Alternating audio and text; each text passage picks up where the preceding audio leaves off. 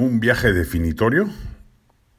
Si el viaje presidencial en curso, su contacto con otros líderes políticos y empresariales, su conocimiento de otras realidades, ir a los Estados Unidos, ojalá lo reciba Biden, codearse con el mundo capitalista, no sirve para que el primer mandatario reconvenga los términos fallidos, mediocres y banales con los que ha conformado hasta ahora su gobierno, nos asomamos un horizonte sombrío para el país. Se supone que luego de este viaje el presidente Castillo anunciaría su alejamiento de Cerrón vía una renuncia a Perú Libre, se desprendería del impresentable de Bellido, apartaría del gabinete a cualquier ministro vinculado a Sendero Luminoso o el Movadef, léase Iber Maraví, renovaría algunos ministros claramente incompetentes e instruiría lo necesario para que permanezca Julio Velarde en el BCR.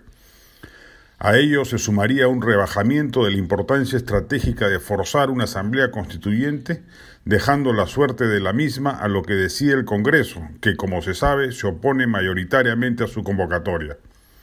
Si este escenario, que algunos allegados a Palacio anuncian extraoficialmente, se plasma, el país daría un giro de 180 grados. Se tranquilizarían los ánimos ciudadanos, políticos y económicos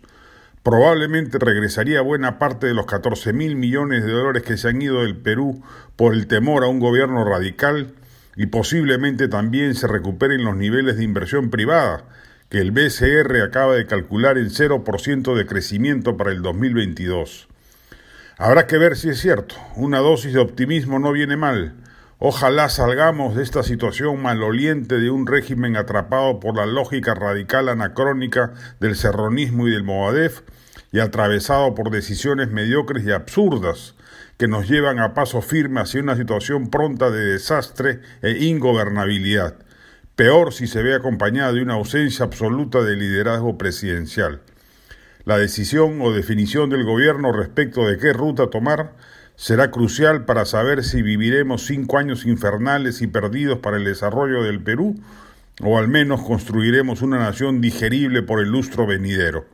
Al retorno de Castillo lo sabremos. La del estribo,